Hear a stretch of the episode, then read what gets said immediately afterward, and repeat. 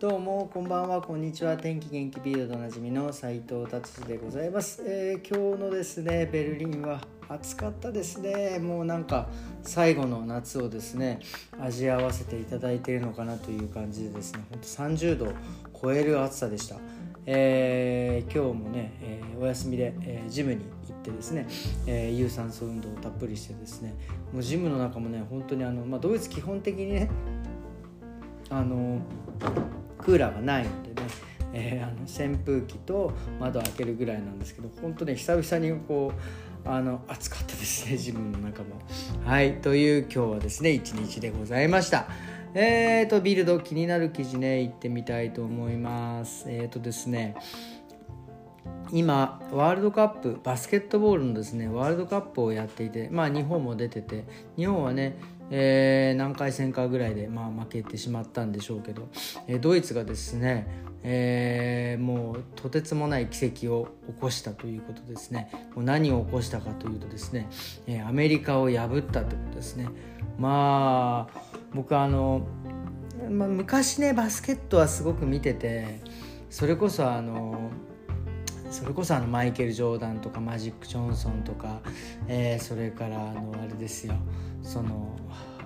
急に急になんか名前が出てこないな、えー、とかね。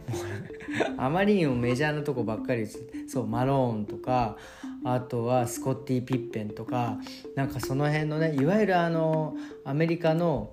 ドリームチーム初めてオリンピックかなんかで出た時のあの頃のもう NBA の選手たちが本当大好きでユーイングとかねそうそうだんだん思い出してきました。がもう好きでですね見てたんですけどももう今最近はですね全然もうやっぱり、えー、追ってなくてまあアメリカはね NBA あるから強いなというぐらいの認識なんですけどそのねアメリカにですねえーすごいですね、まあ、もちろん、えー、ドイツの選手の、ね、代表の中にも NBA でやってる選手が何人かねやっぱりいて、えー、るんですがそれでもですねえーと、113対107で、えー、勝ったっていうねすごいですよね。多分これすごい接戦なんだったと思うんですよね。もうね多分残り何分かで逆転したみたいなねえー、感じだったと思いますもう皆さん大喜びでですね、えー、あの、終わったということですねまだこれでも決勝じゃないんですね決勝が、え、土曜日かな？日曜日かな？にねあるのでですねそれはえー、これ決勝だったの？えちょっと待ってちょっと待って。えっ、ー、と、たたたたたたたた、そうですね。これは、えっ、ー、と、まだあれですね。まだこれから試合があるみたいですね。いやすごいですね。本当に。まあアメリカはもうなんか速攻でなんかあのえー、て言うんですか？あの放送をピッて止まっちゃったみたいな感じのこと、えー、書いてありますがすごいですね。いやいやいやいや本当に、えー、おめでとうございます。ということでございます。あそうそうそう。日曜日に、えー、セルビアと対戦するみたいですね、うん。なんかちなみになんか今週の土曜日、えー、ドイツの代表とサッカー すみません急にサッカーの話になっちゃう。今週の土曜日に、えー、ドイツ代表と日本代表のなんか親善試合かなんかがね、えー、あるというので結構なんか日本人のねサッカー好きの人は結構みんな行ってるという話もきました、えー、なんか最近あれですね。やっぱ夏なんでスポーツずくめでございました。はいでそれでは次の記事いってみたいと思います。次ですね。これまあちょっと気になるんですけど、えー、スイスポスト、まあ、スイスのまあ郵便局がですね、えー、ドイツのね森チューリンゲン州のですね森をですね、えー、の2400ヘクタールを買ったっていうことですね。えー、いくらで買ったというと1 1 0 1 0 1 0 0 7000万ユーロ。7000万ユーロってまた100万、えー、1000万70億円ぐらいですかね円で言ったらね、えー、を買ったということです。これまどなぜ買ったのかちょっとよく分かりませんが、まあ、その所有主はですねえー、ザクセン、えー、のザクセン州の、えー、なんだこれ。ちょっと、えー、チューリンゲン州のですね、えー、最大の、えー、森林所有者の一人ベネベネディクト王子という方ですね。王子様ですね。76歳の方が売ってしまったということですね、えまあ、売ってしまったというか売ったということですね。まあなんかねこれでも結局これ森をですねえー、破壊するという目的ではなく、えー、その森をね維持してですね、えーまあ、CO2 今ね問題になってる CO2 の約10%を,、えー、をですねその森を維持しながらですね、えー、森がやっぱりその CO2 をですね吸収していくというような、えー、ことでですねなんかいろいろ、そういう意味で買ったんだと思うんですけどまさかこれ買ってなんかリゾート地にしたりとかですね多分サッカーグラウンドにしたりとかっていうことは多分しないし多分法律で多分ダメなんじゃないですかねドイツはね。だから何のために何のために買ったのかなっていうのがすごい、えー、疑問ですね。これさすがビルドそれ以上書いてないのでですね。誰か、えー、いたら教えてください。はいすいません。じゃあ次いきます。次ですね。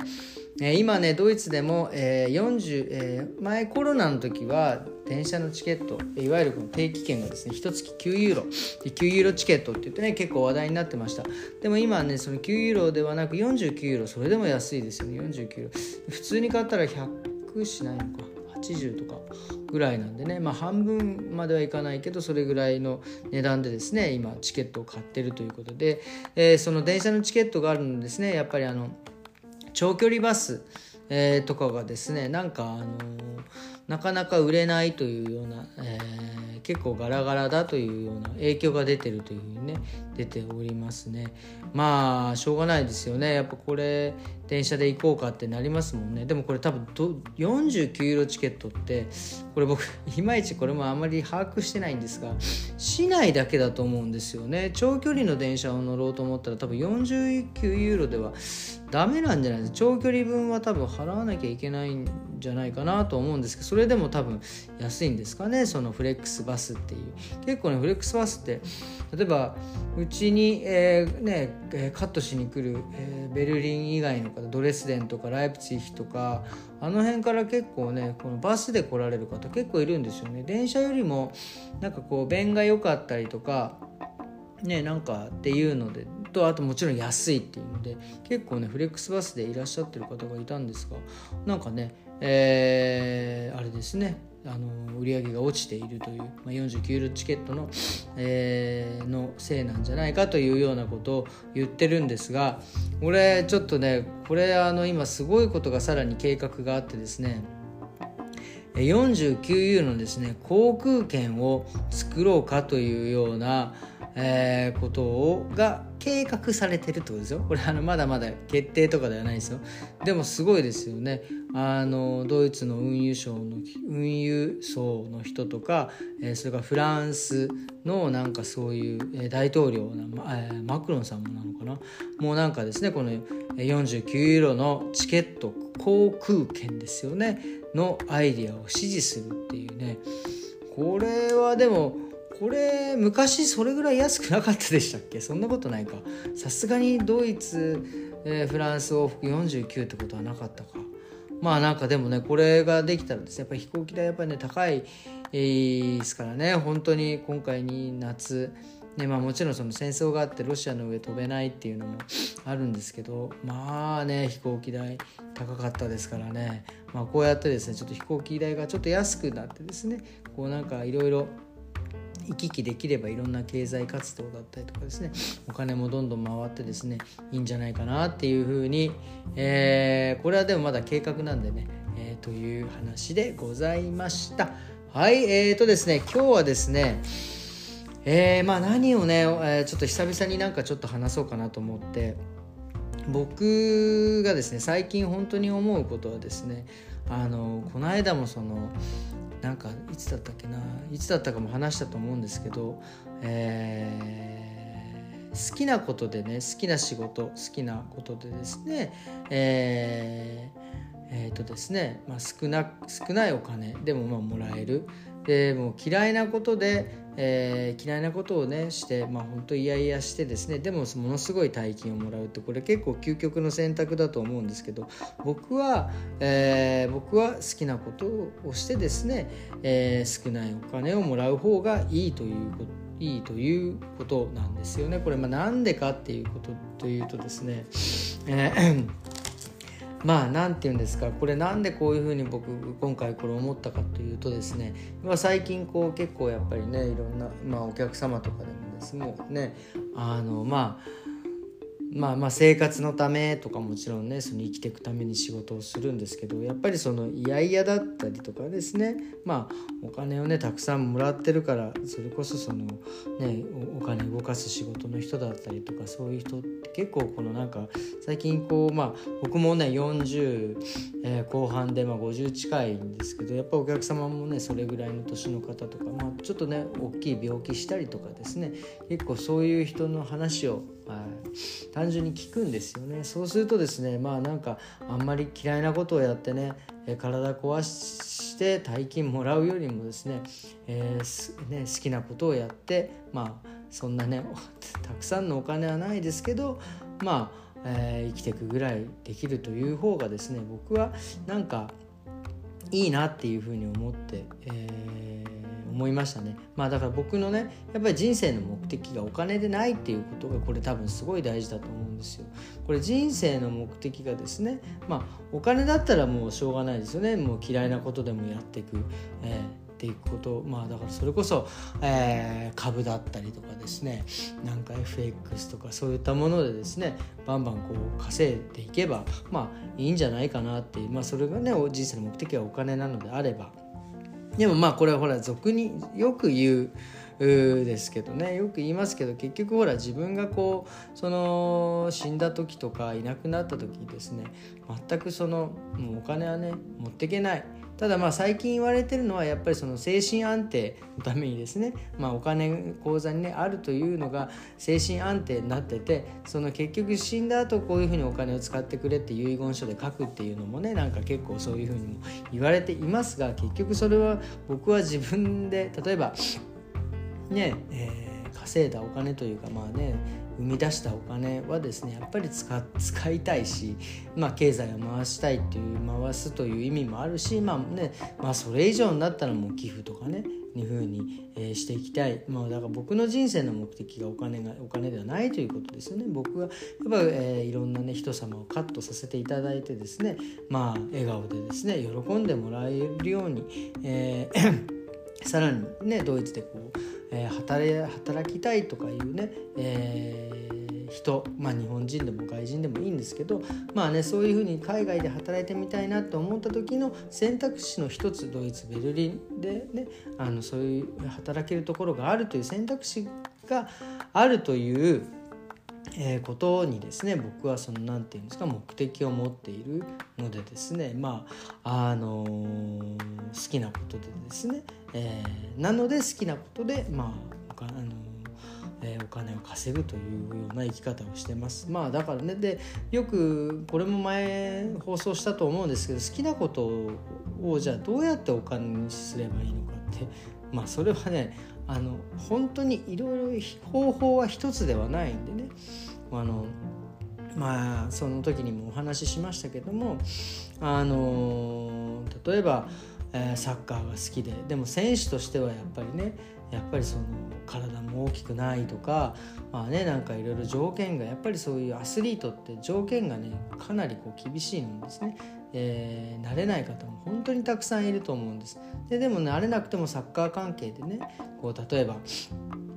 うん携わっていこうと思ったら例えば通訳だったりとか、ね、それこそほら大谷翔平さんのですね、えー、通訳してる方みたいな感じで通訳するとかあとはなんかねそうやってマネージャー関係広告関係本当に本当に好きであればですねなんか違法法は本当いくらでもあると思うんですよ。えー、この間もうちのお客様でやっぱりねあのジャーナリストになりたい、好きなことがねやっぱりものを書きたい書くことだっていうことですね。そのノートってあのそういうブログがあるじゃないですか。ああいうブログでですねあの毎週毎週こう書いていったらですねやっぱりそれそこからなんか火がついてですね出版に至ったっていう人もね、えー、いるしだから本当に方法は一つではないんですよね。でなんで今こうやって SNS が本当にいろんな媒体でありますよ。えー、それこそツイ Twitter じゃねえか、えー、X かとかね、え、それこそ YouTube こういうラジオボイシー等ねやっぱりそういった場ねインスタグラムもあります。でそういうね媒体があるのでですねやっぱりそういうのを使ってですねあの自分のアウトプットしていくということもできるので、まあ、僕はちょっとあんまりねあのちょっとインスタグラムとかはちょっとあんまりあの得意ではないのでまあほとんど外注したりとかはしてるんですけどまあなのでですねあのね好きなことっていうのは考えればいくらでもありますよということででそれでそれでですね生活できるように自分で組み立てる、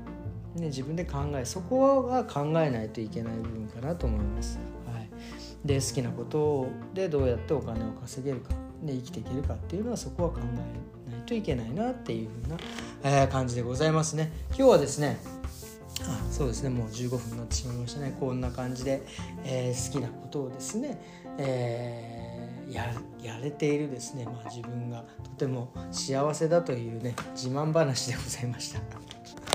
ということで今日はこんな感じで終わりにしたいと思います。えー、今日はですね週末ですね、えー、ドイツはですねまだ来週も月曜日火曜日ぐらいまではねちょっと暖かい天気が続きそうなんでねちょっと楽しみですね。はいということで、えー、今日はこんな感じで終わりにしたいと思います。それではまた明日さようなら。